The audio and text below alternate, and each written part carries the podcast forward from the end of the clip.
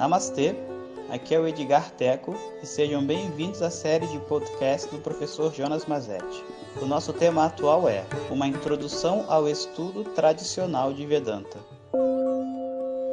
Om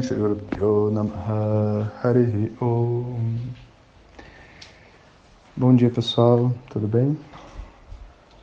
Então, contando essa longa história, essa trajetória para vocês, e antes de continuar, né, o meu objetivo com ela é inspirar vocês, né, fazer com que vocês possam me ver na minha vulnerabilidade também, não só como um professor e tal, porque o professor que vocês conhecem, na verdade, foi um aluno que fez um grande percurso. Né? Estudei durante muitos e muitos anos. E tive tanto problema quanto todo mundo teve. E agora o problema que eu estava enfrentando na história é que eu estava sem professor. E eu liguei para o Santoshi.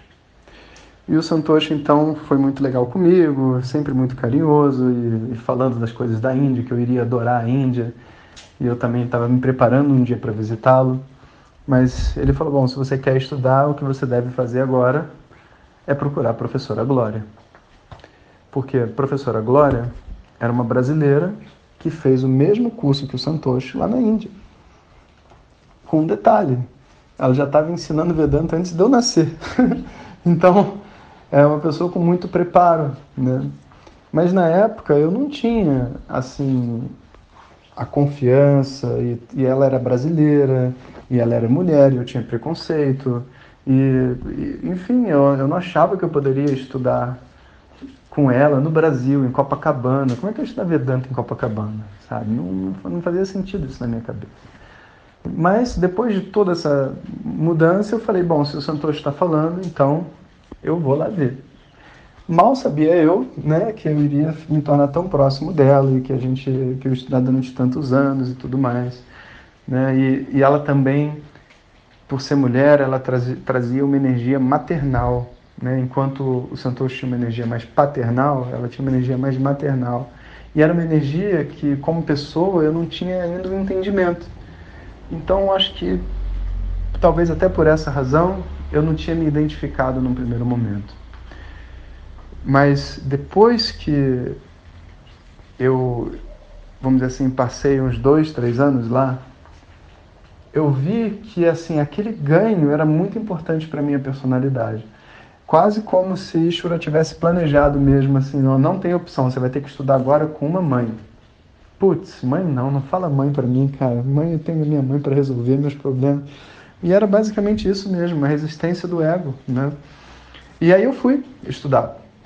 E fiquei lá, eu ia todos os dias, porque tinha aula para todos os dias tinha uma aula diferente. Então todo dia eu ia. E aí começou a aula de sânscrito. Eu ia para aula de sânscrito também. E tinha, sabe, ritual. Eu ia para o ritual também. Que nem eu fazia com o Santoshi, só que agora com a instituição, né, com o local onde ela dava aula, que chamava Vidyamandir. Então eu fui indo lá. E foi um período também muito bacana da minha vida, porque antes eu era solo no, na minha busca por conhecimento. E lá existiam outras pessoas que também estavam buscando. Né? Eu, hoje, assim, olhando para tudo isso, né, tudo que aconteceu no VDI, etc., eu só tenho a agradecer. Né? E agradecer inclusive as pessoas que estavam lá também. Porque esses amigos todos, eles se tornam, vamos dizer assim, parte de um cenário de crescimento. Você fica com raiva deles, eles ficam com raiva de você, a gente briga, o ego se choca, e é nesse, nesse choque que a gente tem uma oportunidade de se aferir, de crescer, de evoluir, né? Então, isso eu não tinha com o Santoshi, era só eu e eu era o preferido. Agora eu não era o preferido, muito pelo contrário, né? Existiam outras pessoas mais preferidas do que eu e meu ego odiava isso. Mas, se meu objetivo é crescer e eu estou entendendo, eu consigo entender intelectualmente que esse comportamento não é correto, então eu tenho um desafio e vamos em, vamos em frente. É, para ser sincero, né, também olhando para todas as histórias e coisas todas que ocorreram, sabe? A minha perspectiva era muito egoísta do meu próprio crescimento, sabe? Eu nunca entendi direito as outras pessoas porque eu não tinha tempo para elas, eu estava muito focado no que eu, no que eu queria fazer para mim. Mas não de um ponto de vista egoísta, sabe? Estou focado em mim e esqueço o outro. Não. É, o que pudesse ajudar as outras pessoas, eu ajudava. Inclusive, eu dei aula para um monte de gente, de tudo que eu sabia, mantra, puja e tudo mais, sabe? Mas entender a pessoa, entender quem é aquela pessoa que está ali sofrendo e etc., entrar dentro do sapato dela, isso exigia uma disponibilidade que eu não tinha. Foi só no ashram, quando eu comecei a ter essa disponibilidade, que eu pude, tipo assim, compreender as relações e tudo de uma maneira diferente. Então, esse período onde eu estudei no Vidya e, e tive com todas essas pessoas, o que me sustentou foi o meu Sharadha. E inteligência, porque como eu sabia que eu estava fazendo certo e que os problemas que eu tinha não eram reais, eu consegui continuar caminhando dentro do furacão emocional que representa essa troca. E é óbvio que a gente falando assim parece, ai meu Deus, deve ter sido muito difícil. Não, era muito legal. Mas tinha problemas, como em qualquer lugar, como em qualquer família, como em qualquer grupo tinha problemas, né?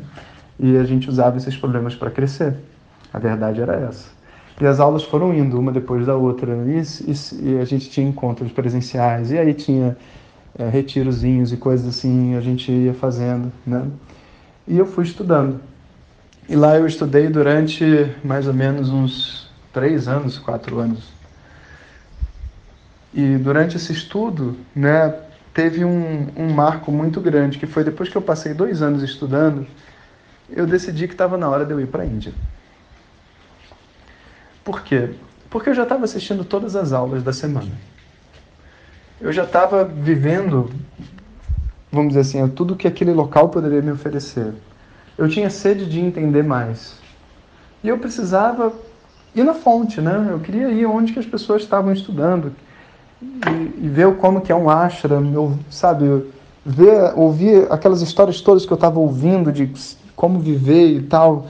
Agora estava na hora de ir lá e ter as minhas próprias histórias, como eu fiz, nos Estados Unidos, mas eu queria fazer agora na Índia, que eu sabia que era um mundo completamente diferente.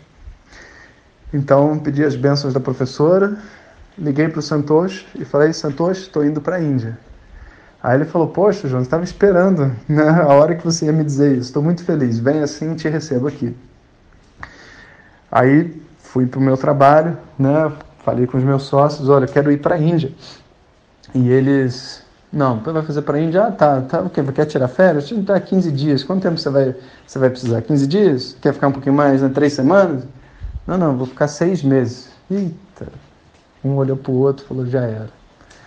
Mas o, o meu sócio principal, né, na época, ele era um cara muito legal e ele me entendeu. Né? Entendeu que era o que eu queria e, e respeitou por mais que ele não concordasse.